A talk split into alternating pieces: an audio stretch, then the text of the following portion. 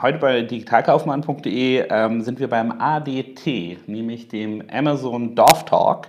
Ähm, wir beide wohnen gar nicht so weit weg voneinander und ich mit Christian Kelm habe ich sicherlich einen der führenden Experten für Amazon ähm, einfach ganz nah bei mir am Dorf wohnen. Und deswegen sind wir auf die Idee gekommen, wir treffen uns einfach mal und sprechen gerade über spannende Themen bei und um und mit Amazon. Und ähm, ja, heute haben wir uns gleich einen rausgesucht, nämlich wir werden ein bisschen uns Vendor- und Seller-Programm anschauen, aber dann werden wir mal darüber sprechen, wie gehe ich eigentlich den Weg vom Vendor zum Seller, also eigentlich andersrum, entgegengesetzt der Einladung von Amazon. Ein ganz spannendes Thema und ähm, ich hoffe, dass wir damit ganz gute 45 Minuten so ungefähr rumkriegen werden. Und wenn euch das gefällt ähm, und ihr das vielleicht irgendwo schreibt oder Bescheid sagt, ähm, können wir daraus durchaus ein reguläres Format machen und gucken, dass wir den Amazon Dorf Talk am Leben halten.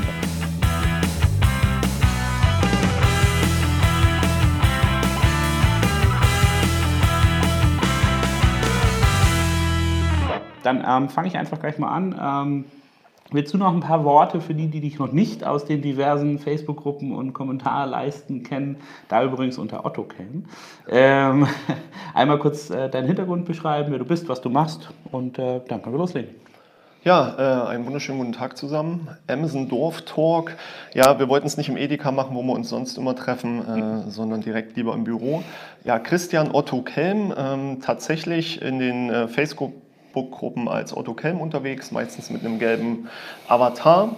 Ähm, ich bin jetzt seit ungefähr eigentlich exakt auf den Tag vier Jahren äh, im Amazon-Geschäft unterwegs. Klingt erstmal wenig, aber dafür acht Stunden täglich und ähm, habe zwei Jahre einen Vendor betreut, direkt ähm, auf europaweitem Niveau. Bin danach äh, direkt zu Factor A gegangen, mittlerweile The Global Marketplace Group und habe dort strategisch und operativ nahezu jedes Portfolio betreuen dürfen und auch jede Vendorengröße. Bin dann ähm, ja, zu einem äh, Seller gegangen, um einfach die Expertise nochmal in einen anderen Bereich zu schieben und äh, habe das aber nach einem halben Jahr dann äh, beendet und bin jetzt tatsächlich selbstständig als freier Berater, kann man eigentlich sagen. Ähm, ich sage immer, ich bin eigentlich nur der Katalysator. Ja? Ich sage den Leuten einfach nur, was für Möglichkeiten gibt, aber ich unterstütze nicht operativ. Ich verweise dann an die spezifischen Agenturen oder an die Berater, die sich in den Kerngeschäften mit den eigentlichen Problemen noch besser auskennen als ich.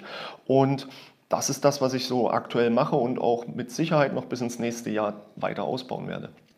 Super, also wenn jemand Expertise braucht, ähm, müsst ihr nur aufs Dorf kommen, dann wisst ihr, wo es äh, das zu holen gibt. Ähm, lass uns gleich mal einsteigen, für die, die sich mit Amazon jetzt noch nicht so tief auskennen. Ähm, einmal rausarbeiten, Vendor, Seller, was ist eigentlich ähm, der Vorteil, ich würde das mal dilettantistisch zusammenfassen und du korrigierst mich dann. Seller kann im Prinzip erstmal jeder werden ähm, und äh, für euch äh, Endkonsumenten da draußen ist es dann am Endeffekt so, ähm, dann steht dort sold by ähm, jeweils der Sellername.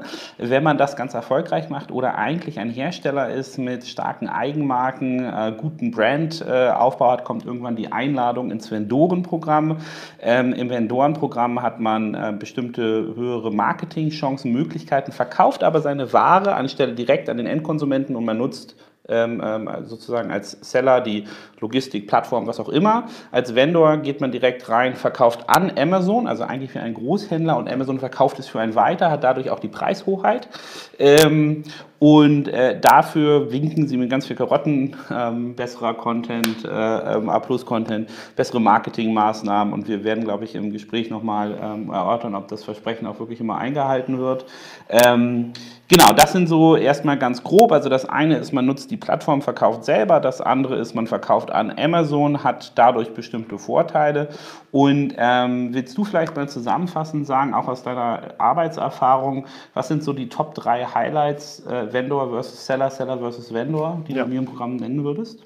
Ja, also erstmal grundsätzlich ist es genauso zusammengefasst. Ja. Der Seller ist im äh, Direktkundenvertrieb und der Vendor ist natürlich das äh, alteinhergebrachte B2B-Geschäft. Ja.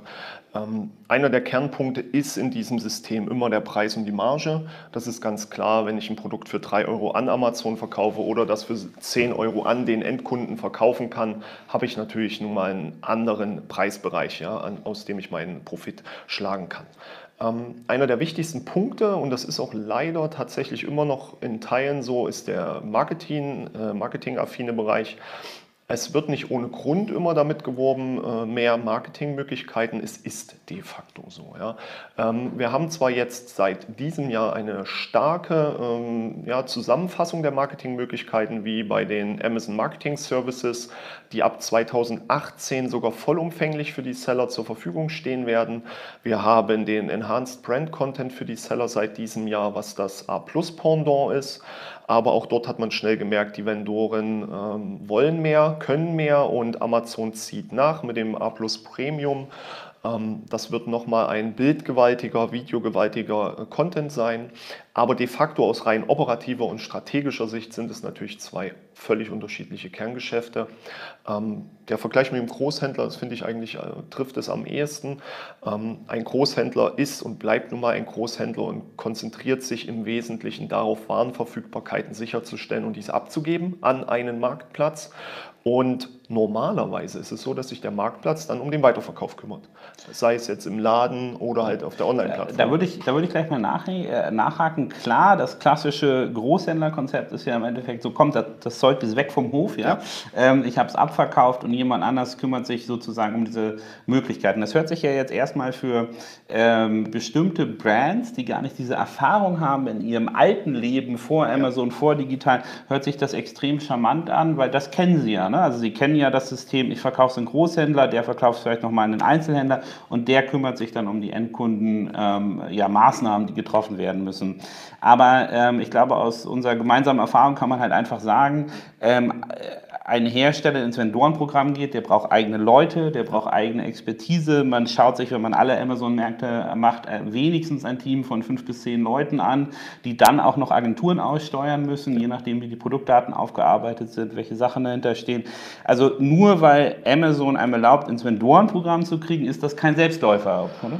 Ja, das perfekte Beispiel eigentlich. Ähm, man kann das sehr, sehr hart auf den Punkt bringen. Amazon sagt, dass es sehr, sehr gut funktionieren kann, äh, bietet einfach die Möglichkeiten an in mündlicher Form und ähm, es heißt tatsächlich sehr, sehr oft, wir kümmern uns. Was aber der Fehler an der Denkweise vieler Hersteller ist, sind, dass keine Vertriebsteams ja da sind, die den äh, Point of Sale am Ende des Tages kontrollieren.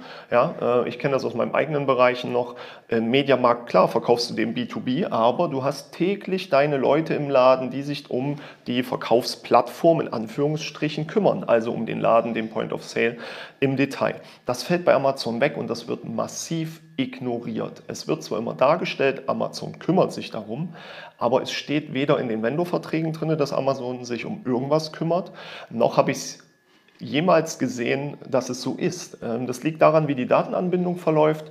Ähm, es gibt Standard-Upload-Programme, da soll halt ein Bild rein, drei Bullet Points und ein Titel. Und aus der Bahnwirtschaft wird das natürlich schnell exportiert.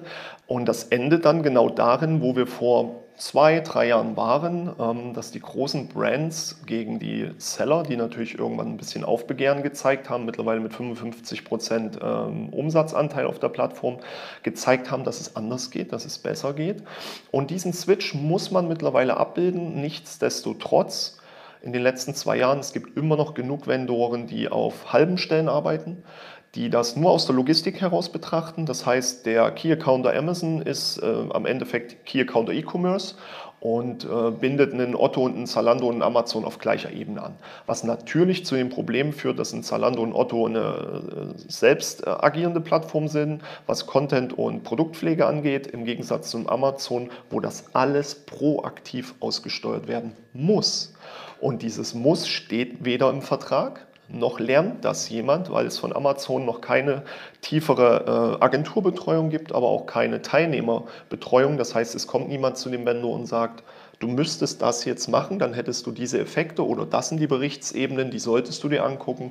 Das passiert nur beim Vendor. Aber um es mal aus der sozusagen plastischen äh, äh, Beschreibung rauszunehmen, wenn ich jetzt Vendor bin und ich sage einfach, komm hier mein Key, Key Account E-Commerce, äh, äh, kriegt da schon irgendwelche Produktbeschreibungen, Produktbilder hin. Ähm, einzelne Beispiele, die äh, sozusagen aus dem täglichen Leben kommen, ist, ähm, man lädt bestimmte Produktbilder, Produktbeschreibungen hoch und die sind dann nach zwei Wochen wieder weg, weil weiß nicht. Ja? Ähm, also man muss sozusagen äh, permanent draufschauen, weil bei Amazon ändert sich im Backend sehr viel oder jedenfalls in der Technologie. Wups, äh, sind da bestimmte Daten, die ich vorher äh, mühsam gepflegt habe, sind weg. Ähm, was dann den meisten Vendoren, glaube ich, auch nicht klar ist, je nachdem, wie viele Produkte die eigentlich haben oder ja. SKUs wir haben. Das ist ja nicht so, dass ich nur drei Produkte habe, wo ich dann drauf gucken kann und das äh, manuell feststellen kann. Also in irgendeiner Form brauche ich Technologieunterstützung, ja. die dahinter steht. Und ähm, das ist ja nur sozusagen der Basisschritte, die ich machen muss. Man muss mein Produkt beschrieben haben, man muss vielleicht ein Video, man muss die Produktbilder sehen. Danach kommt ja, was du meinst, diese Point-of-Sale-Unterstützung, ähm, die jetzt anders ist bei Amazon. Das bedeutet, wenn ich mein Produkt nicht aktiv durch die Marketingmaßnahmen, die ich über das Vendorenprogramm bekomme, ähm, bewerbe, ähm, wenn ich nicht bestimmte äh, sehr enge Verhandlungen mit Amazon führe ja. über WKZ, über andere Gebühren, die dort hinterstehen. Oder aber auch, wenn mein Produkt out of stock ist oder ja. sowas, dann habe ich ein Riesenproblem, weil dann werde ich die Buybox nicht mehr kriegen ne? und, äh, und werde nicht mehr äh, verkaufen. Also sind das so die klassischen Beispiele oder hast du noch ein paar andere, die man da rausnehmen könnte? Also wirklich operative Beispiele, welche Probleme man da so als Vendor ja. ähm, immer trifft? Ja, und eins der aktiven jetzt überall anzutreffenden Grundbeispiele, ähm, das haben natürlich Agenturen wie Factor A jetzt die letzten zwei Jahre geschürt, ist einfach die Feststellung bei den Vendoren, dass dort was nicht stimmt. Die Verhandlungen werden schwerer, die Forderungen werden äh, schwerer und aus den ehemaligen... Die Forderungen seitens Amazon? ja, die Forderungen seitens Amazon mhm. natürlich. Ähm, denn die Förderung ist halt weg. Ja, dieses äh, aktive, wir benötigen eure Hilfe, wir benötigen eure Produkte, das ist nicht mehr so anzutreffen. Äh, Amazon hat selbst gemerkt, die, die Markenaffinität der Kunden in wesentlichen Produktbereichen, die ist nicht so durchtrieben, wie man vielleicht es im, im stationären Handel kennt. Ähm, und da trifft man auf einen wesentlichen Problempunkt und das ist die. Sorry, darf ich, darf ich das, das noch mal rausarbeiten? Weil das ist ja ein ganz extrem wichtiger Punkt, was äh, sozusagen diese Learnings aus Amazon, wenn du jetzt auf deine vier Jahre zurückblinkt, also ob ich ein, äh, jetzt mal grob gesagt, Amazon äh, Sportschuh, Auto oder Parfum trage oder ein Bayersdorf, Mercedes und Nike Sport, Sportschuh, ja. das verschwimmt auf Amazon extrem. Ne? Ja, ähm, ich hatte da mal vor vor knapp einem Jahr mal eine Analyse von Keyword-Bereichen gemacht, um einfach mal festzustellen, wie ist überhaupt der, der Markentrust selbst jetzt für den deutschen Bereich. Und da hat man schon deutlich gesehen, wenn man nicht eine der absoluten Top-Brands ist, die auch gerade aktiv mit Neuerungen am Markt waren, sei es ein Apple oder ein Sonos und ähnliche, dann wird man nicht primär als Marke gesucht. Ja, man kann ja sowohl die äh, nachgelagerten Keywords als auch die Entry-Keywords, also die vorgelagerten Keywords bei Amazon analysieren. Und dann ist das schon sehr deutlich, dass der Markentrust erst dann die Rolle spielt, wenn man wirklich auf dem Produkt ist und dann final eine Vergleichsentscheidung vielleicht bestätigen muss. Aber mittlerweile sind wir doch bei so einem homogenen Produktangebot, was dann eher über, über Preis und in gewissem Maß über Bewertungen ähm, sich, sich ähm, ja, die Entscheidungen finden. Und da muss man ganz klar sagen, eine, eine sehr große Brand, egal welche, mit einem Bild, wenig Informationen, vielleicht sehr schlechte Auffindbarkeit, ähm, wird nicht bestehen, weil sie schon den ersten Fehler gemacht haben. Bei dem Effekt bist du nicht auffindbar, kannst du nicht verkaufen. Und ähm, dann forcieren sich natürlich recht schnell Parallelanbieter oder auch ähm, Parallelbrands, die sich entwickelt haben, um diese Abverkäufe einfach massiv abgreifen zu können. Ja. Ähm, Okay, also man hat sozusagen ein, als Vendor eine, zwar eine Wholesale-Funktion, ähm, aber äh, wie gesagt, ähm, das, es gibt viele einzelne Beispiele, warum man sehr proaktiv damit äh, drin sein sollte, warum man auch sich, denke ich, ähm, neue Werbeformate, die Amazon jetzt immer weiter ausrollt, immer ja. weiter anbietet, ähm, mit äh, äh, ja, einprägen sollte, anschauen sollte. Und das sind auch Fulltime-Positionen. Ne? Ich habe immer auch das Gefühl, ja. dass man äh, im Moment noch bei Herstellern, äh, wenn die sagen, ja, ich habe hier noch einen Key-Accounter, der hat gerade noch eine, einen halben Tag Zeit, ja, der kann, kann ja dann auch immer so mitverkaufen. Die sind ja auch so freundlich, die haben bei uns angerufen und die haben gesagt, sie kümmern sich. Das ist, glaube ich, nicht die Realität des Vendorenprogramms. Aber also man hat sozusagen, jetzt haben wir viel darüber geredet, dass man viel selber machen muss, aber ähm, was sind denn so die Vorteile, wenn wenn ich Vendor bin. Also wenn du das nochmal wirklich mit operativen Beispielen ja. sagen könntest. Genau, äh, vor den Vorteilen noch die, die zwei Punkte, um das äh, abzuschließen. Die Königsdisziplin aktuell ist tatsächlich in der fehlerhaften Bewertung des Marktplatzes Amazon aus der Sicht, ich habe ja einen Key-Accounter. Ähm, das der gesamte Umfang der Tätigkeiten ist den meisten schlicht unklar, weil er nirgendwo kommuniziert wird, was dazu führt, dass immer, wenn man nach so einer Beratung rausgeht, sagt, Wenn ihr mehr wollt, müsst ihr mehr tun. Das sind, äh, wie angesprochen, die teilweise wirklich fünf Leute, die sich um, um Logistik, Content, Marketing, ähm, die vollen Bereiche kümmern sollen. Dann kommt die Gegenargumente mit, hey, wir machen nur so und so viel Prozent anteilig Umsatz. Das wollen wir doch gar nicht mehr. Wir wollen doch gar keine Abhängigkeit. Wobei da viele missverstehen, dass es weniger ein Umsatz-Switch ist, sondern wirklich ein Mehrumsatz. Das heißt, man begibt sich gar nicht in eine Abhängigkeit, sondern es ist ja nur ein prozentualer Wert. Ja. Also sagst du, die anderen Kanäle werden dadurch nicht kannibalisiert, sondern das sind Nein. neue Kundengruppen? Ja, also in, in, vielen, in vielen Teilen ist es ja tatsächlich so, ähm, wenn du eh nicht auffindbar warst, hast du ja gar nicht verkauft. Das heißt, dein, deine schlechte Performance auf dem Marktplatz basierte vorrangig auf deinem Content-Problem. Da der, der, die Markenintention, wenn sie ausgeprägt ist, sowieso zu deinem Produkt geführt hat, weil die Marke ist geschützt, damit warst du auffindbar. Aber ansonsten ist es so, aufgrund des Overall-Wachstums habe ich in den meisten Bereichen immer noch keine Kannibalisierung oder Umsatzshifts in den, in den Kernbeispielen gesehen, noch nicht wirklich dezidiert feststellen können, dass es tatsächlich so ist. Ähm, wir haben äh, dort das Grundproblem, was man ja aus der, aus der ganz normalen Studienwissenschaften kennt. Man sagt immer, ein Markt ist irgendwann gesättigt. Das geht nach den althergebrachten Methodiken nur daher, weil man die 100% abschätzen konnte. Mhm. Man wusste also, einer hat 40%, bleiben für den Rest 60, einer kriegt 30, die letzten äh, Prozente teilen sich alle auf. Amazon zeigt uns aber gerade auf, wie viel mehr noch möglich ist, weit über diesen 100%, weil die eigentlich so unermesslich sind, dass die Leute dazu neigen, mehr zu kaufen, was sie sonst in der Bedürfnisbefriedigung gar nicht angestrebt hätten. Ich sehe es ja bei mir selber. Ich habe viele Dinge bei mir zu Hause, die ich aus Grund der Einfachheit kaufe, weil sie praktisch sind, weil sie eher mal im, im Werbetrend sind. Auch heute erst wieder ähm, einem Kunden geschrieben, weil ich durch den äh, Flyer gehe vom, vom Edeka, sehe da die Produkte von ihm, schreibe nur, Mensch, bitte denkt dran, äh, Tracking, Traffic, Umsätze, Marketing, ihr seid gerade wieder im Flyer, Samstagabend da fahre ich doch nicht los. Das ist doch erst ab Montag im mhm. Laden. Aber auf Amazon, da ist es doch akut schon. Ja. Das heißt, man hat wirklich ähm, tatsächlich Mehrwerte geschaffen, die aktuell an der Wachstumszahlen noch keine Grenze zeigen. Ja. Es ist in, in, in diesen Kernbereichen noch keine Grenze abzusehen, tatsächlich nicht. Also ich glaube, es ist ein, ein starkes Argument dafür, dass diese Investition jetzt in Personal, in ähm, sozusagen alle Komplexität des Vendorenprogramms sich einzuarbeiten, durchaus ein, äh, einen, Sinn, einen Sinn haben, auch wenn die Umsätze und die prozentualen Verteilungen das jetzt nicht vielleicht äh, ja, sofort ein genau. ROI berechnen lassen, aber in Jahr 2, 3, 4 wird man das sicherlich, denke ich, äh, nicht bereuen, diese Kompetenzen in-house aufgebaut zu haben. Aber ähm, jetzt nochmal im... Keine Vorteile.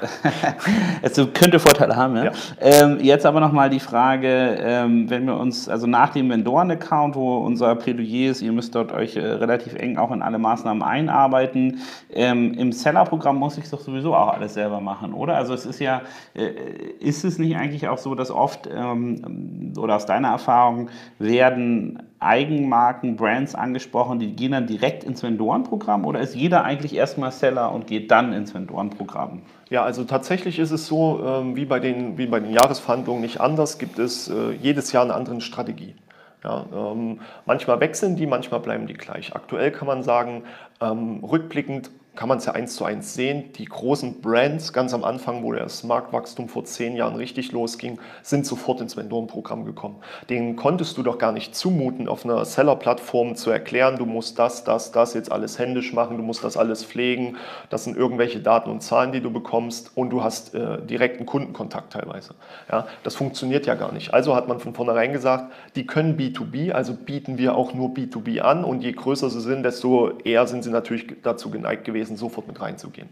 Ähm, was man heutzutage mehr sieht, dass diese Seller-Brands, also wirklich dann gar nicht die gewachsenen Brands von früher, wie man sie kennt, es geschafft haben, eine gewisse Sichtbarkeit zu erzeugen, gewisse Umsätze aufzuzeigen. Kannst du da Beispiele nennen? Was wäre eine klassische Seller-Brand? Ich trinke jetzt mal Ja, aktuell ist ja noch so ähm, eher weniger Seller-Brand, sondern tatsächlich reine äh, Brand, die immer noch kein Vendor ist, wie ein Uwex ja, äh, wie auch immer sie das äh, strategisch entschieden haben, aber solche gibt es immer noch.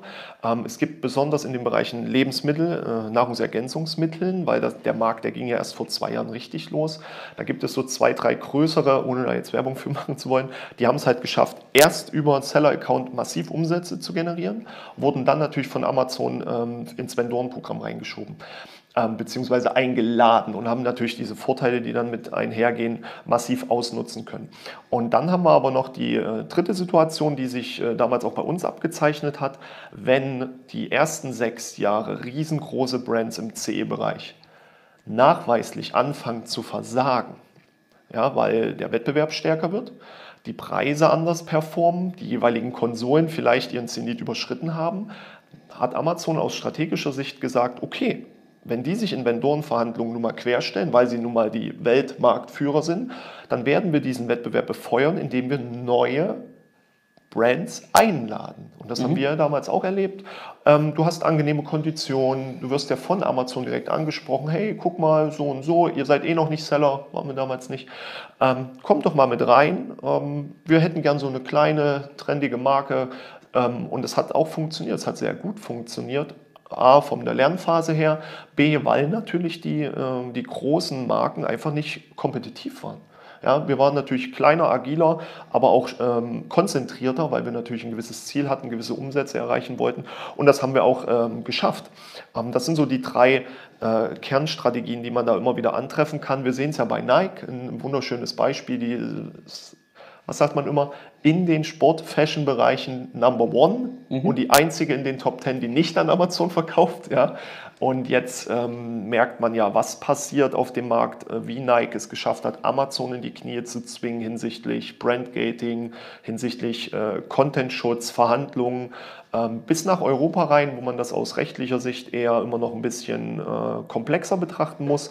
Aber das zeigt, was geht und in welchen Schritten das gehen kann, wenn man aber, groß genug ist. Äh, jetzt hast du aber gesagt, wo äh, das im Endeffekt ähm, äh, Nike Amazon in die Knie ja. gezwungen hat. Genau. Siehst du das wirklich so? Weil sozusagen, wenn ich mir das anschaue, die haben ja immer gesagt, nein, nein, nein, nein, nein, hatten dann irgendwann so viele ihrer Produkte auf dem äh, Marktplatz genau. über andere Seller, dass sie gar keine Kontrolle mehr über ihre Brand, über ihr äh, Pricing, über die die Darstellung hatten und mussten dann irgendwann in die Gespräche reingehen. Natürlich ein attraktiver, ähm, sagen wir mal, Key-Account ja. für Amazon, aber eigentlich hat doch Amazon mit der Marktmacht die überhaupt erst gepusht, gezwungen, auf ihre Plattform zu gehen, oder?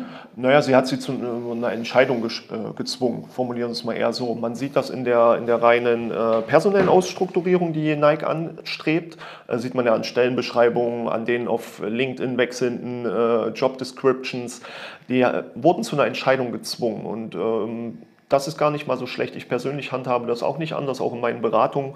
Äh, mir geht es ja nicht darum, irgendwie äh, irgendwelche Fehler aufzudecken oder irgendwelche Vor- und Nachteile ständig nur zu nennen. Am Endeffekt soll es ja die, unter, äh, die Unterstützung für eine Entscheidung mit sich bringen.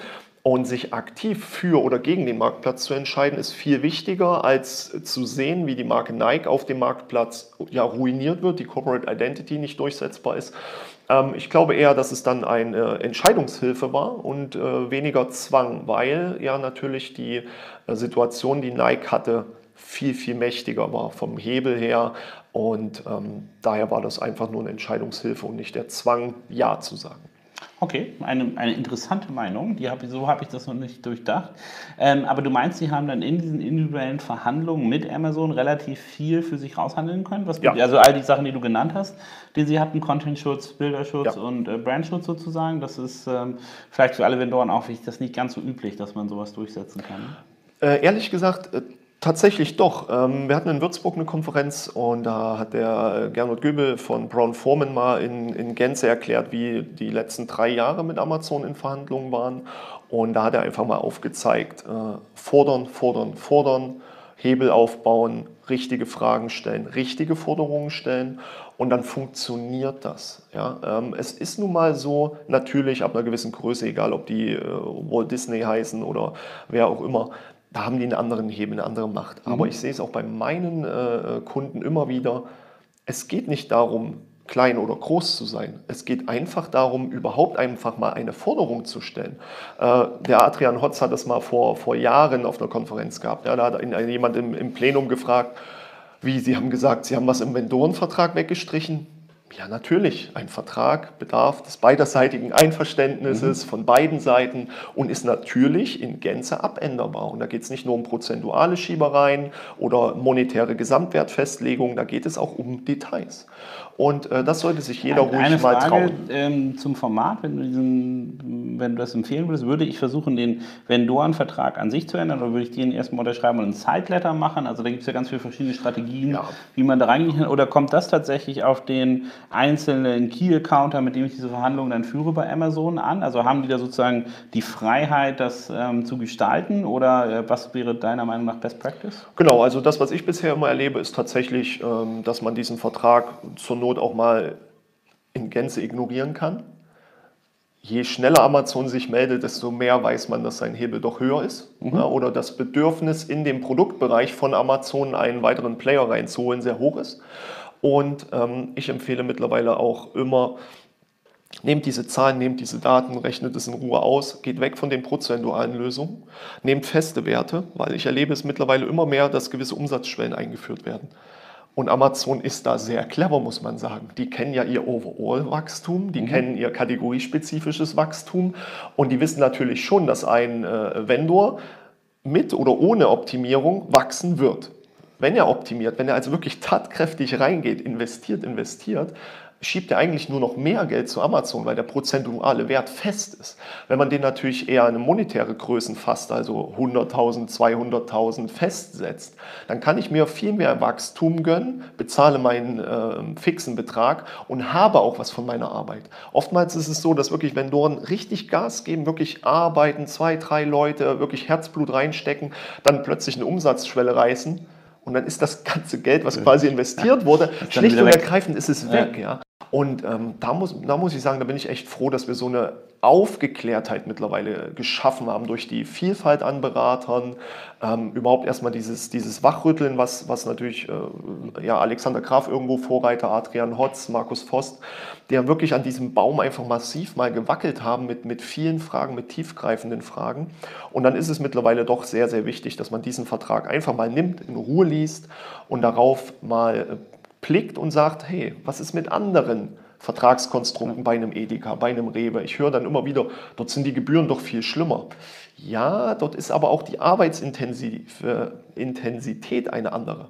Ja. Ja. äh, die ist mit weniger Aufwand gekoppelt. Also sozusagen für diese Vertragsverhandlung, für mein Jahresgespräch nehme ich also aus äh, den Punkten von dir einmal mit, ähm, man soll das sozusagen sich nur, weil es Amazon ist, äh, nicht unter Druck setzen lassen, sondern tatsächlich hinterfragen, was ist für mich logisch, was ist die beste Lösung. Und es gibt durchaus Spielraum, Ja. um in diesen Verhandlungen drin zu sein. Spielraum impliziert aber, was du meintest, ja auch immer, dass ich meine eigenen Daten kenne. Ja. Ähm, wie gehe ich denn, äh, sorry übrigens, dass wir so weit abschweifen. Ich weiß, wir müssen noch ihre weitere Folgen machen. Wir sind jetzt von unserem Kernthema weg, aber ähm, äh, ich lasse das, äh, glaube ich, einfach so laufen, weil es so spannend ist. Also ich bin jetzt drinne vor meiner Jahresverhandlung. Ich brauche doch irgendwie die Daten, um, wenn du sagst, ich soll feste Schwellen einziehen. Klar kann ich äh, ungefähr sagen, was, wie mein Produkt strukturiert ist, was ich da investieren werde, um das zu pushen. Aber am Ende ist doch Amazon immer der Schlauere im Raum, oder? Ja, aktuell ist es tatsächlich leider so, basiert natürlich auf, auf äh, einem relevanten Grund. Die meisten Vendoren denken immer noch in GFK und, und stationären Verkaufszahlen, haben ihr Portfolio nicht im Blick.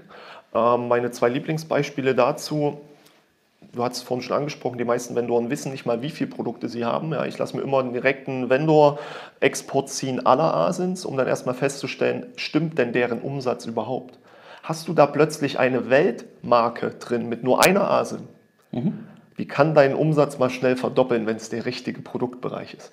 Wenn du danach läufst und Amazon auch diese Zahlen natürlich nur mal zielt, ne, zahlst du einfach nur dich dumm und dämlich. Ähm, der zweite Bereich, wenn du die Fehler schon mal raus hast, Das, das, den Punkt habe ich nicht verstanden. Kannst du das nochmal erläutern? Also, in deiner Produktliste ja. ist es nicht gegeben, dass dort auch nur deine Produkte drin sind. Wenn dann plötzlich äh, du verkaufst ja, Tempo-Taschentücher Ja. und hast plötzlich äh, Pampers Babywindeln doch mit drin, eine Asin abgekriegt, dann hast du da ein Kernproblem. Und das passiert. Das äh, kann ich mir vorstellen, dass ich da Ja. kein Problem habe. Also das bedeutet, die Zuordnung meiner Asins kann durchaus fehlerhaft sein. Ja. Und wenn ich da nicht genau drauf schaue, habe ich, und da haben wir schon mal ein gutes Detail für die ähm, Detailarbeit, die ein Vendor-Account-Team machen sollte. Genau. Ähm, okay, ja, dann sind meine Verhandlungen wahrscheinlich andere. Und Amazon Oh ja. selber würde das nicht merken, dass es äh, Ähm, nur drin steht. ja, nicht alle haben ja Verhandlungen. Ne? Ja. Manchmal sind das ja durchlaufende Verträge oder es dauert dann mal ein, zwei Jahre, bis die nächsten Verhandlungen kommen, bis man dann diese Fehler merkt. Das ist dann schon teilweise hart, beziehungsweise man neigt ja immer dazu, weil die meisten Vendoren aufgrund der mangelhaften Technologiegetriebenheit keine Einzelasenbetrachtung angehen, ähm, wird mir dieser Fehler nicht auffallen, jedenfalls nicht so schnell. Und äh, der zweite Fehler, der dann oft äh, datengetrieben gemacht wird, ist äh, zweistufig. Einerseits der Vergleich mit stationär. Ja, das mhm. ist das Schlimmste, was man als Vendor machen kann. Natürlich sind alle stationären Zahlen da, aber ein wesentlicher Vorteil aus einem Amazon, auch aus einem Vendor-Programm, ist, diese Datengenauigkeit, wenn man sie auswertet, hinsichtlich der Saisonalitäten, der Frequentierung von Produktbereichen, die plötzlich ein ganz anderes. Außenbeleuchtung verkauft sich plötzlich das ganze Jahr wo du früher nur zwei Kernsaisonalitäten hattest. Ja?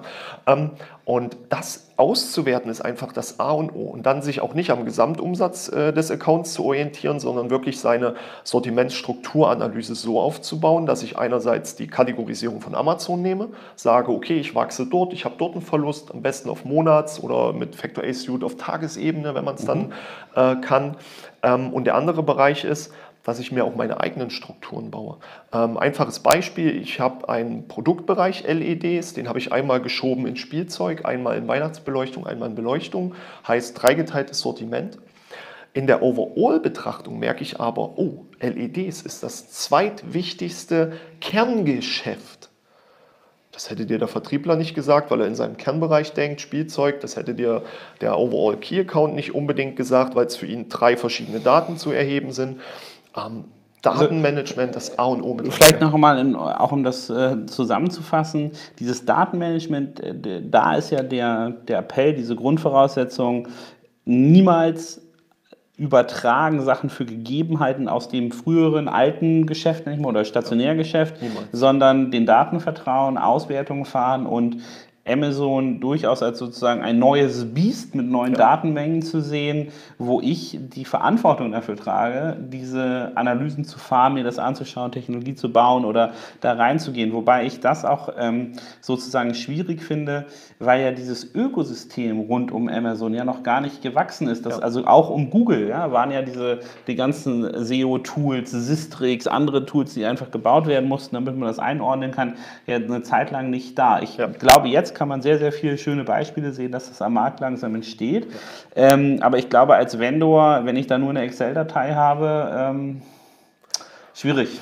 Sportlich, sage ich mal. Also ich habe es ja früher auch von, von Hand gelernt. Ja. Ähm, auch bei Factor A damals ähm, waren das ja unsere, unsere Basisschritte für die Technologieentwicklung. Wir haben ja von Anfang an auf Technologie gesetzt. Ähm, das war ja die, die, die Kernstrategie, die zweigleisige am Endeffekt ja Kunden operativ richtig gut zu betreuen, strategisch zu helfen, aber auf dem zweiten Gleis dieses Tool zu bauen, um die Skalierbarkeiten einfach aufrechtzuerhalten, beziehungsweise überhaupt ins Next Level zu schieben. Ich kann mittlerweile auch kaum noch einem Vendor ab einem normalen Produktportfolio, also reden wir bei 1000 Asins normalerweise schon, überhaupt nicht empfehlen, das, das überhaupt noch ohne ein Tool zu machen. Ja, da darf man auch nicht mehr in Kostenstrukturen denken, mhm. sondern muss man den reinen Nutzen bewerten. Ja, und äh, wir reden bei den Standardvendoren ja schon von sehr hohen Umsätzen. Ja, das ist kein, kein kleinteiliges, äh, äh, kleingeistiges Umsatzverhältnis. Ja, und dann lohnt sich so, eine, so ein Agenturtool oder selbst die Agentur in, in, in Gänze eigentlich immer, weil du kriegst die kompetenten Mitarbeiter nicht einfach so. Du kriegst die kompetente Erfahrung am Biest Amazon nicht, weil eine Agentur jetzt mit, mit zwei Jahren Marktvorsprung, mit absolutem Kundenportfolio, die wird es auf ein anderes Level bringen. Warum? Ich sage das immer, dadurch, meine Expertise ist ja auch äh, sehr, sehr facettenreich. Kunde A kann ich nur so gut äh, betreuen, weil ich bei Kunde B und C so viele Dinge gesehen und wahrgenommen habe, auch Lösungsansätze, die ich übertragen kann. Ich habe mittlerweile selber, ich benutze immer so, so Screenshots ähm, vom Vendor-Account, weil ich festgestellt habe, die meisten Vendoren haben gewisse Datensätze nicht. Ein Vendor hat sechs Jahre lang nicht den Auszug gehabt der Abverkäufe auf ASIN-Ebene pro Monat an den Kunden. Der hat immer nur mit dem Sellout an Amazon gearbeitet. Äh, Sell-In, Entschuldigung. Aber die, um das mal zu fragen, woran lag das? Hat er sich einfach die Auswertung nicht gezogen oder wurde ihm das nicht zur Verfügung gestellt? Oder? Genau, also nicht zur Verfügung gestellt. Mhm. Und wenn dir etwas nicht zur Verfügung gestellt dann wird, kannst du auch nicht dann weißt du nicht, äh, was, da, was da möglich ist. Ja. Ähm, ich habe da die, die extremsten Beispiele erlebt, dass jemand für A-Plus-Content zahlt, aber im Seller, äh, Vendor Central gar nicht den, äh, den Reiter für A-Plus-Content hat. Ja, das ist unglaublich, aber wir, wir, wir sind da jetzt quasi ja diese, diese, diese ganzen Berater, aber auch Agenturen sind ja wirklich jetzt die Speerspitze, die den Vendoren wirklich wehtut. Einfach weil sie offen sind, weil sie äh, Wissen mit, äh, mit reintragen in die Unternehmen und ganz klar formulieren können, wo die Fehler in der Vergangenheit gemacht wurden. Und diese, dieses Augenöffnen in den, in den höheren äh, Bereichsebenen, das ist das A und O, weil die operativen Umsetzer, die Key-Accounter, deren Schuld ist es nicht. Ja. Äh, in deren äh, Vermögen lag es nicht, also in deren Umsetzungskompetenz die, die ganzen Amazon-Konferenzen, die gibt es ja auch erst, wenn man mal ehrlich ist, seit, seit, äh, ja, seit zwei Jahren. Ja, der, der DCD vor zwei Jahren hat damit ja wirklich so erstmal nochmal ein, ein Bewusstsein äh, geschürt, wo wirklich da mal ein bisschen mehr äh, reinkam. Und jetzt haben wir ja tatsächlich, äh, der COD war letztens in Köln mit vier Speaker-Slots Amazon. Wir haben es mittlerweile irgendwo ja geschafft. Die SEOcom äh, hat jetzt mittlerweile Also ich glaube Bereiche. auch, auch Amazon musste ja erstmal nachziehen. Ich war jetzt bei der, einer Veranstaltung für so ein, ähm, für, ähm, ein Produkt in der Nähe von, von Stuttgart ähm, und da war auf einmal ein Amazon Business Stand. Da standen dann welche von Amazon, haben auch ähm, geholfen, unterstützt, äh, sind damit reingegangen und äh, auch diese Struktur muss Amazon selber ja auch mal schaffen. Aber ich glaube, ähm, diese Tools, diese Analysemöglichkeiten, die man hat und dieses Wissen, das jetzt im Markt ähm, verbreitet wird, ist sicherlich ein, sehr gut. Ähm, einerseits wegen der Datenanalyse, aber was ich auch bei den Tools jetzt ähm, sehr spannend finde, ist, dass der jeweilige Mitarbeiter des Unternehmens, ähm, der, der Vendor-Account Manager, dadurch auch ja einen Workflow vorgegeben ja. bekommt. Ne? Also ja. Ähm, ich hatte, hatte jetzt bei Faktor A auch gesehen, diese Funktion, dass du irgendwie so diese Top 5 Sachen, die du machen kannst, um deinen Account besser zu machen. Ja. Also du kommst ja morgens ins Büro und kannst sagen, so, jetzt mal zwei Stunden arbeite ich hier die Top genau. 5 äh, Low-Hanging Fruit ab. Ja, ja. Und, äh, und kann, das fand ich relativ lustig, weil das hat ja das hat ja gar nichts, also ja, das sind Datenanalysen, die gemacht werden, aber eigentlich ist es ja eine Ausbildung der Person. Ja. Du musst dir nicht mehr selber überlegen, was sind die Top 5 Sachen, die ich machen muss, dann kriegst du es vorgegeben, kannst es machen. Genau. Dadurch können, kommen Leute schnell in diese Ausbildung rein, weil ja. ähm, wenn wir sagen, du brauchst ein Team von fünf bis zehn Amazon-Experten, die deinen Vendoren-Account betreuen, das können wir zwar viel sagen, aber ja. rekrutiert kriegst du trotzdem nicht. Ne? Das ist richtig. Ähm, die musst du ausbilden. Ja.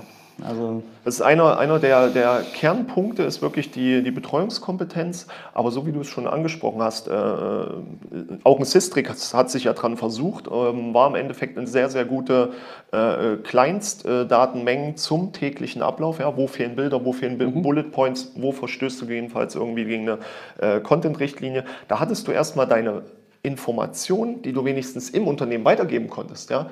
Bilder, Bullets, also Textabteilung, Grafikabteilung.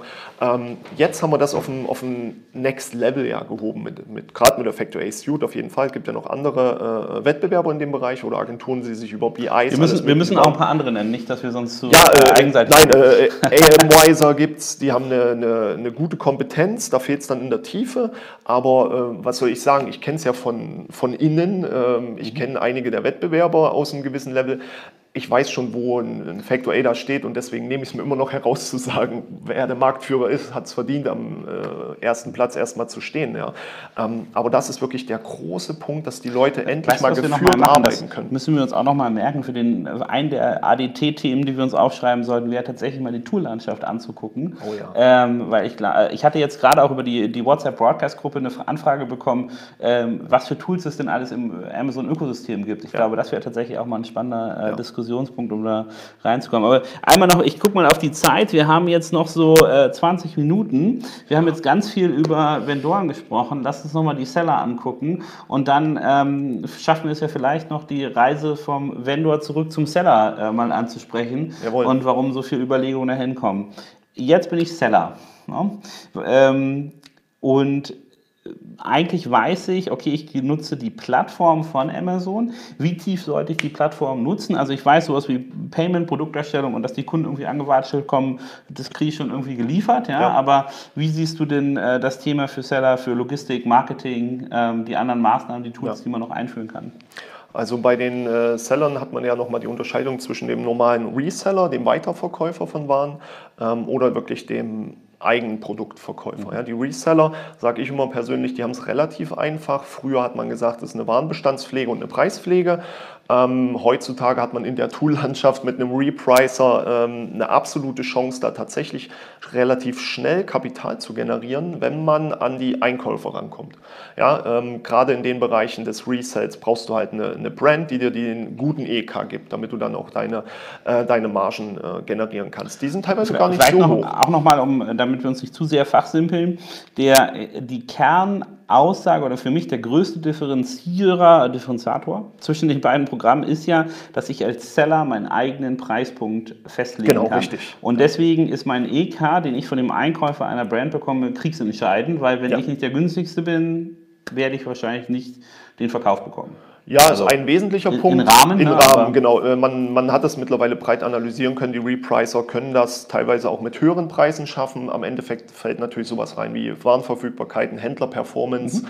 äh, in der ganzen Tiefe. Da geht es nicht mal um Rankings, sondern geht es wirklich um den Kampf in der Buybox. Genau, äh, im Wesen. Analysen, andere, ja. äh, äh nicht Analysen, sondern äh, Bewertungen, die ich habe. Ja, ähm, vielleicht kann ich Bundles machen, dass ich besonders viele Bewertungen. Genau. Also es gibt sicherlich Maßnahmen, aber Preis ist immer, denke ich, in den Top 3. Ja, man, ja ist ja auch von Amazon selbst. Ja, ne? äh, Amazon selbst sagt ja immer äh, Verfügbarkeit, breite Auswahl und ein günstiger Preis. Das sind die drei Kernkompetenzen, die der Kunde immer als höchstes Niveau ansieht. Ne? Das sind so die, die Credos, die Amazon ja selber fährt.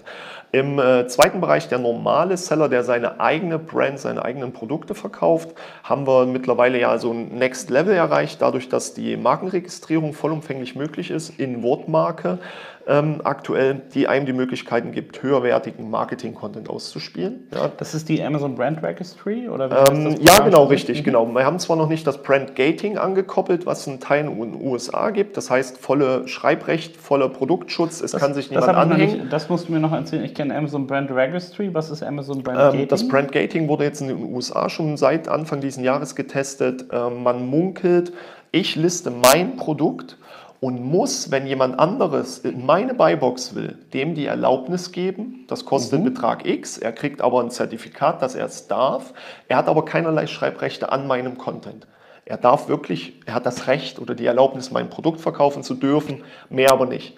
Das wäre also, um so die Königsdisziplin. Mal, um das nochmal durchzugehen, ich bin jetzt äh, eine, ähm, ich bin äh, Coca-Cola ja, und will nicht selber auf Amazon aktiv sein und gehe deswegen ähm, äh, in die Brand Registry, lasse mir meine Brand schützen und kann dann bestimmen, wer in die Buybox rein darf oder nicht. Ist genau, das, die, ja. das ist sozusagen die, die Grundidee, um das nochmal. Das wäre sogar noch die Perfektion, weil es würde ja in dem Moment bedeuten, dass, dass äh, Coca-Cola gar nicht verkauft, sondern sich nur den Account zum Schutz anmacht. Gar das wäre, wenn System aufbauen muss. Nee, das wäre sogar aus dem Sicht interessant für die, für die Seller jetzt im, im Schwerpunkt, als, als größere Brand einfach nur die Corporate Identity zu sichern, ähm, gewisse Marketingstrukturen ohne Produktportfolio auszunutzen, weil du ja den Content trotzdem schreiben und mhm. bearbeiten kannst und den Sellern einfach nur die Plattform zu geben, zu performen. Das ist ja auch das, was... Und anstelle mit, mit einem großen Amazon-Account zu verhandeln, kann ich mir mit acht Sellern meine Konditionen zurechtlegen. Genau, ja, Konditionsverhandlungen ist noch nicht klar, ob das, ja, die Einkaufspreise, das wäre so ein Punkt.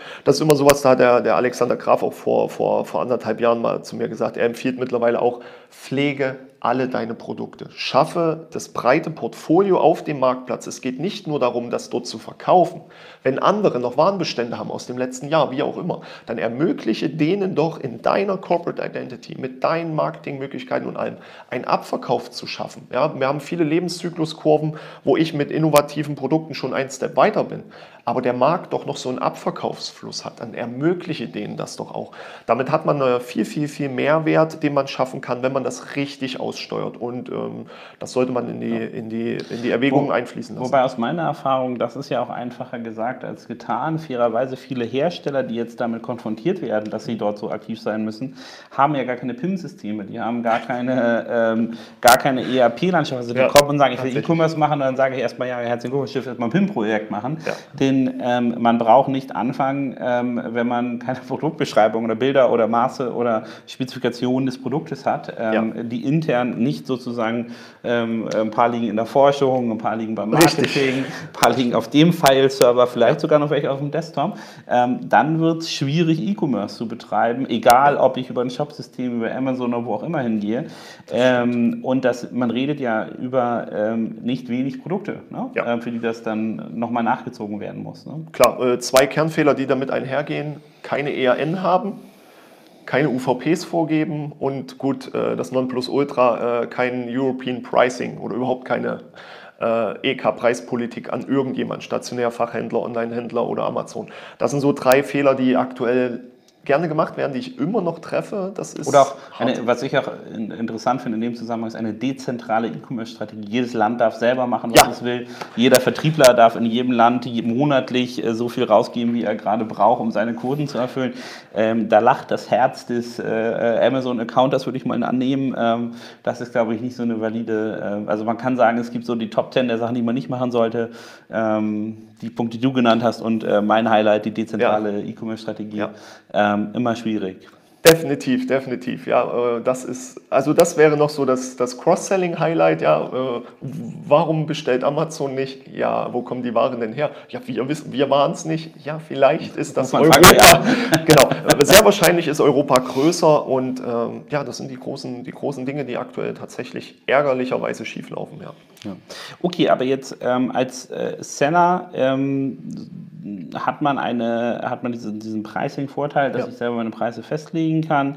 Ähm, ich habe aber trotzdem sehr, sehr viele Aufgaben, die ich ähm, erfüllen und umsetzen muss, also äh, gar nicht mal weniger als der ähm, Vendor.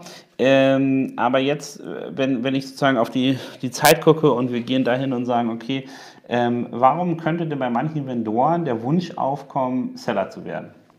Ja, ähm, Das ist ja eigentlich, was wir diskutiert haben in der Evolutionsstufe, Genau, Schritt andersrum. zurück. Genau, richtig, ja. Aber den Schritt zurück können wir ja damit aufklären, was ich vorhin schon angesprochen habe. Vor gewissen Jahren war es nun mal noch Strategie Nummer eins, Brands zu bekommen, Verfügbarkeit der Waren zu schaffen. Ja, eins der Credos, äh, Verfügbarkeit von vielen Waren, von allen Waren bestenfalls.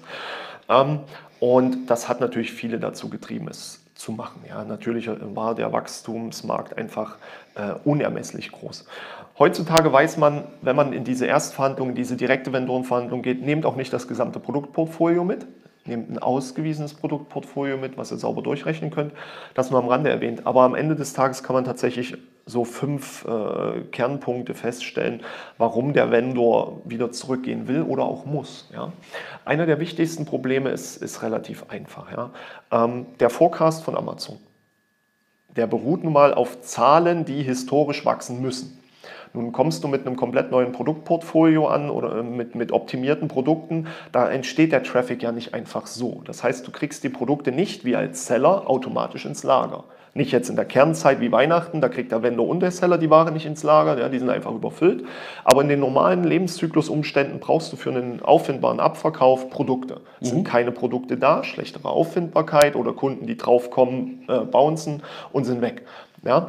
Und das schaffst du als Vendor nicht. Nicht aktiv. Das geht nur über, über Maßnahmen. Marketing, Traffic, externen Traffic, ähm, spezifische Maßnahmen. Das heißt, du bräuchtest also einen Seller-Account, der in der Lage wäre, auf deiner Vendor-Asin Verfügbarkeit zu generieren, einen Preis, der dich nicht kaputt macht, der auch nicht dem, äh, dem Amazon-Vendor-Manager signalisiert, hey, da sind irgendwie noch mehr Preise möglich, ja, darum geht es gar nicht, sondern einfach nur reine Warenverfügbarkeit. Lass es die ersten 50, die ersten 500 Stück sein, ähm, auffindbar in den ersten vier Wochen Gas geben, um dort äh, die Möglichkeiten auszunutzen. Und ähm, Fashion-Bereich, ja, äh, mit, den, mit den kürzesten Produktlebenszyklen teilweise, die extrem daran gebunden sind, wie der Winter wird, wie der Sommer ist, ähm, wie aktuelle ähm, Aktualitäten im Wetter sind.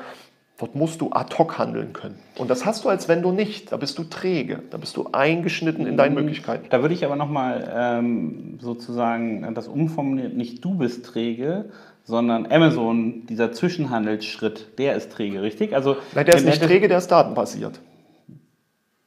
Okay, aber äh, datenbasiert, aber wie, wie diese, diese Trägheit, ähm, ist es im Endeffekt, äh, bes- bestellt Amazon nicht schnell genug Ware nach?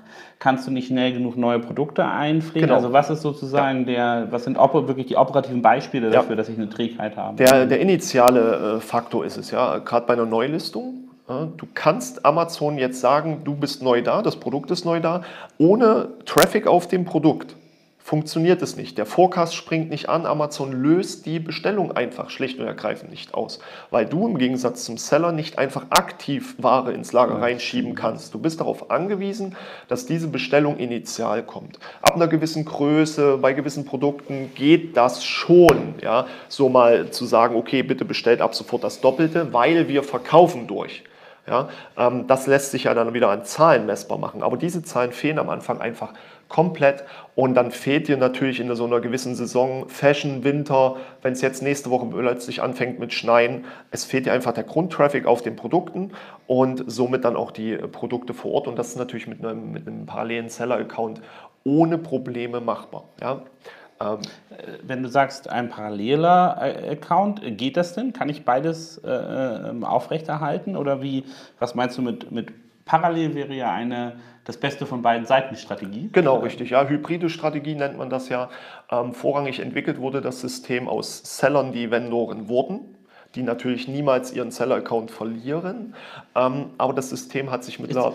Gibt es von Amazon keinen Druck, deinen Seller-Account zu übertragen? Kannst Nein. du beides parallel ja. weiterführen? Genau, gerade wenn du aus der Historie rauskommst, also okay. Seller bist. Und ich würde, würde sagen, wir, wir können ja da als ähm, äh, mal festhalten, dass wir auch eine starke Empfehlung das nie einstellen. Ne? Nur weil ich das eine bekomme, das andere ja, nicht sein lassen. In beide Richtungen gilt das. Also auch wenn ich als Vendor einen Seller-Account aufmachen will, niemals den Seller-Account zumachen. Ja? Er hat ja schon andere Möglichkeiten, andere Strukturen, andere Reichweitenkonzepte ähm, und vorrangig natürlich auch von der Kostenstruktur. Ein Vendor-Account ohne Umsätze verursacht keine Kosten, außer sie sind ungünstig reinverhandelt. Ja, ich habe viele Kunden, die sind Seller äh, und sagen dann, hey, ich habe einen leeren Vendor-Account. Ja, Würdest du, auch, würdest du auch innerhalb eines Unternehmens empfehlen, dedizierte Teams für beide Accounts? Also ist das Wissen, das du anwenden musst, so unterschiedlich, dass du sagen würdest, in der gleichen Abteilung sollten sich Leute dediziert um das eine oder das andere kümmern? Ja, bestenfalls. Oftmals, was ich antreffe, die kümmern sich um beides. Mhm. Ähm, es ist natürlich schon ein Unterschied. Einerseits musst du näher an der Logistik dran sein, gegebenenfalls sind die, sind die Content-Durchflüsse ein bisschen anders.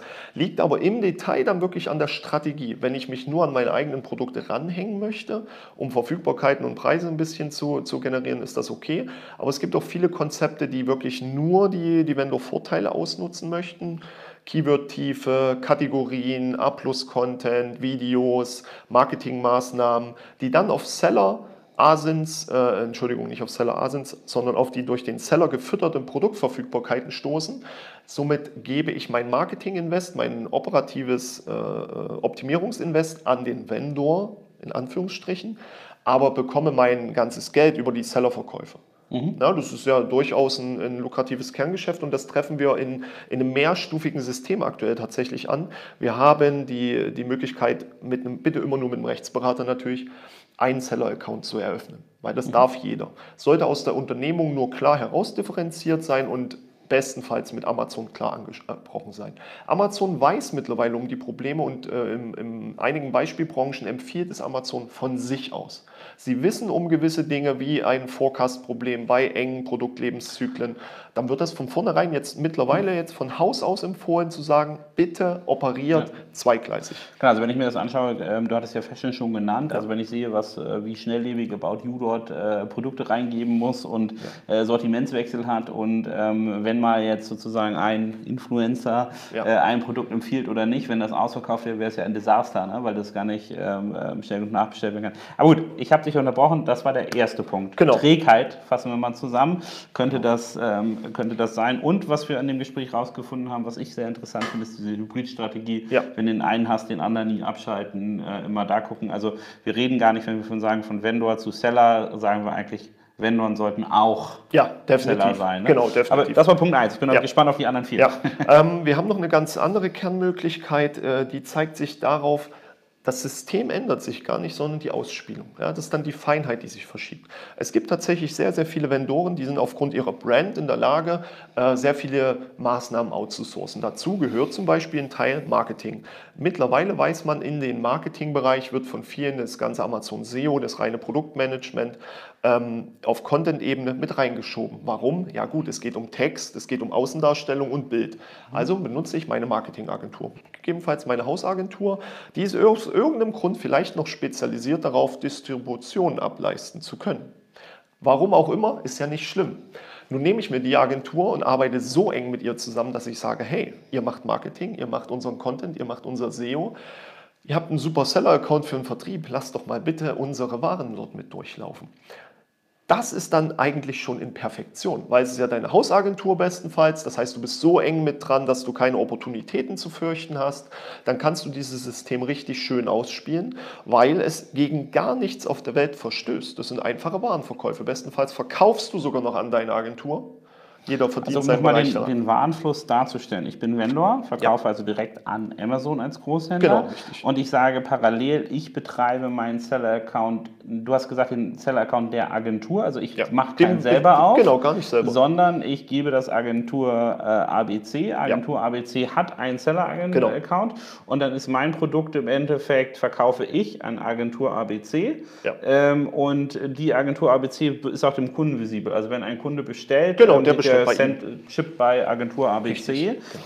Ähm, würdest du so weit gehen und sagen, dass du auch sozusagen die peripherären Dienstleistungen, äh, Lagerhaltung, äh, ähm, ähm Payment-Abwicklung und so weiter, auch alles an outsourcen würdest? Ja, kann man ja, aber mit Dropshipment, gut, wen interessiert es? Ja, eigentlich, ja. genau. Aber ähm, nichtsdestotrotz, äh, es gibt immer noch beide Wege. Ja, mhm. Manche mögen es aus, aus historischen Erfahrungen schon so, äh, gerade Recht, Finanzamt, wie auch immer, Warenflüsse mit Geld direkt laufen zu lassen, äh, besser als Dropshipment oder haben die Erfahrung nicht, die kennen Kenntnisse nicht, davon mal ganz äh, abgesehen.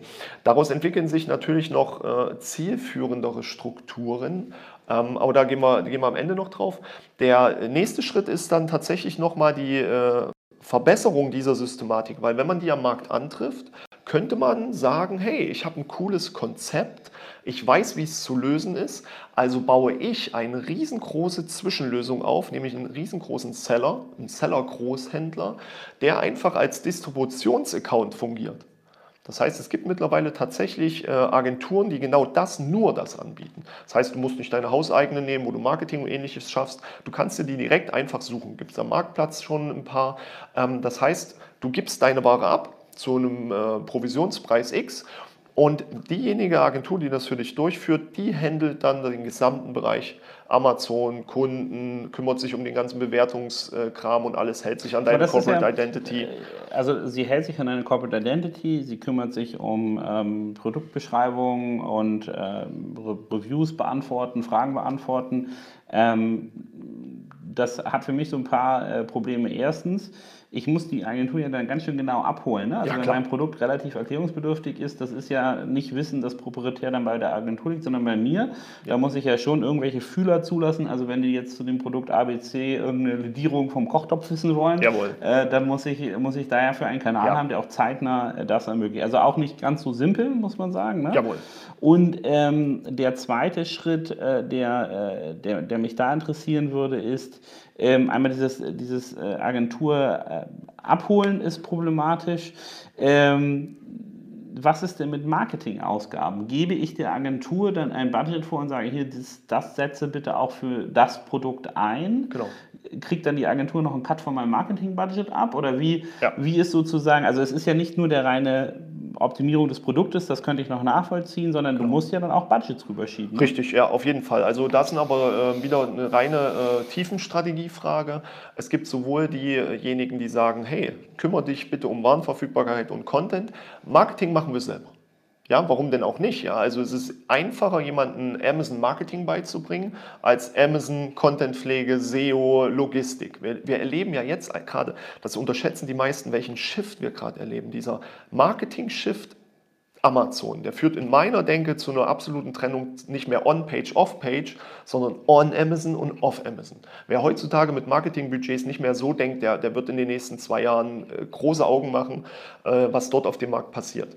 Ähm, und das ist ganz interessant, was da gerade wirklich passiert. Den Amazon SEO und Content-Gedanken, den haben alle völlig eine, verschlafen. eine Verständnisfrage machen. Ja. Wenn, ich, wenn ich nur einen Vendoren-Account habe, ja. dann ist ja okay, dann kann ich die Marketing-Tools darüber aussteuern. Ja. Wenn ich jetzt meinen Seller-Account abgegeben habe an eine Agentur, ähm, kann ich trotzdem das Werbesystem nutzen? Ja, in, äh, teilweise entweder in vollen Umfängen, je nachdem, wo die, wo die Produktverfügbarkeiten sind, oder im Detail der Marketingmaßnahme.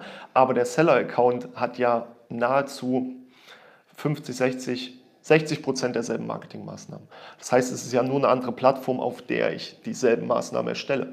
Amazon Advertising Plattform für jeden verfügbar. Amazon Marketing Services jetzt schon zu zwei Dritteln, ab nächsten Jahr voll verfügbar. Blitzangebote, Tagesangebote und so weiter, der ganze Bereich ist sowieso verfügbar.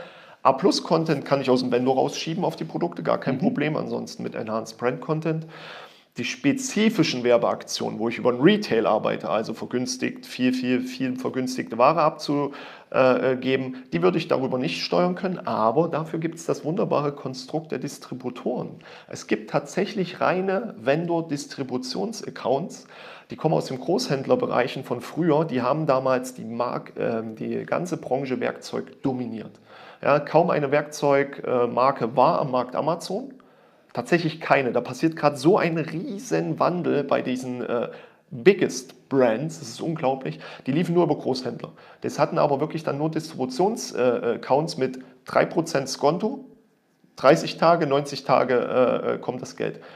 Mehr lief da gar nicht an Gebühren durch. So, jetzt haben die Accounts natürlich gemerkt, ja, okay, jetzt sind die Marken langsam selbst aktiv. Äh, einige sehr, sehr, sehr äh, erfolgreich aktiv, egal ob mit oder ohne Agentur. Das ist Wahnsinn, was da gerade passiert. Aber die Accounts kamen dann natürlich auf die Idee zu sagen, hm, wir sind ja trotzdem noch in der Lage, absolute Mengen an Amazon zu liefern, zu absolut günstigen Konditionen.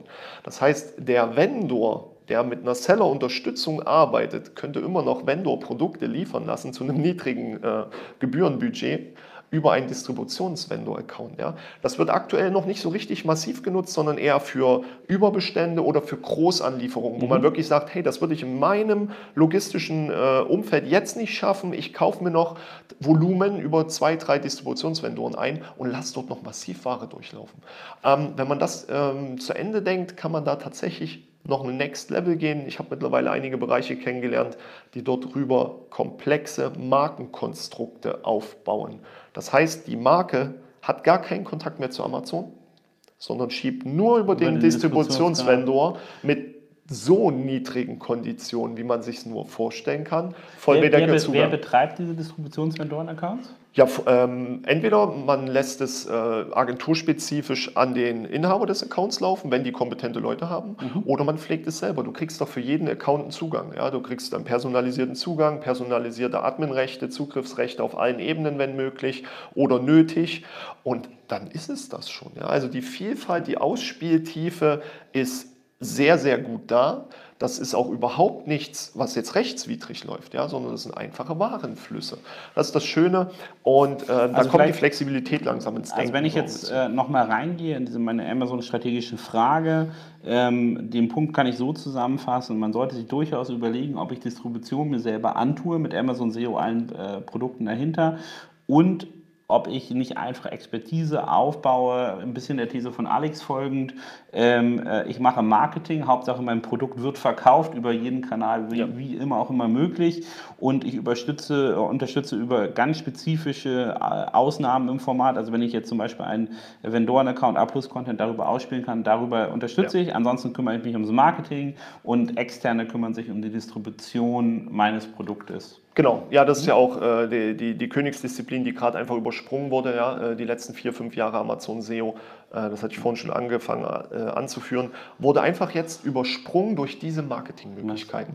Was jetzt möglich ich glaube, ist, es schreit danach ein ADT auch nochmal zu Marketing-Service an sich. Habe ich sowieso ja. schon geplant, weil das ja, ja ein ganz heißer Bereich ist. Ja. Ich würde, leider haben wir jetzt schon die magische Zeit von einer Stunde erreicht.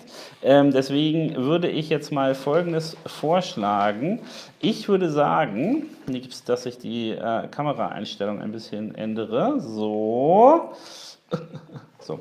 Ähm, ich würde vorschlagen, wir machen das so. Ähm, wir machen jetzt mal einen Cut und ähm, reden gleich nochmal weiter, dann aber im zweiten Teil. Wir haben jetzt eine Stunde voll. Ich hoffe, euch hat der erste ADT auf äh, digitalkaufmann.de super gefallen. Ähm, mir hat es auf jeden Fall super viele neue Insights gebracht. Und ähm, wir führen das Gespräch jetzt weiter. Das seht ihr dann im zweiten Teil. Ähm, haben wir heute schon den ersten, aber zweiteiligen äh, ADT. Ähm, vielen Dank fürs Zuhören und ähm, wir schauen. Danke euch.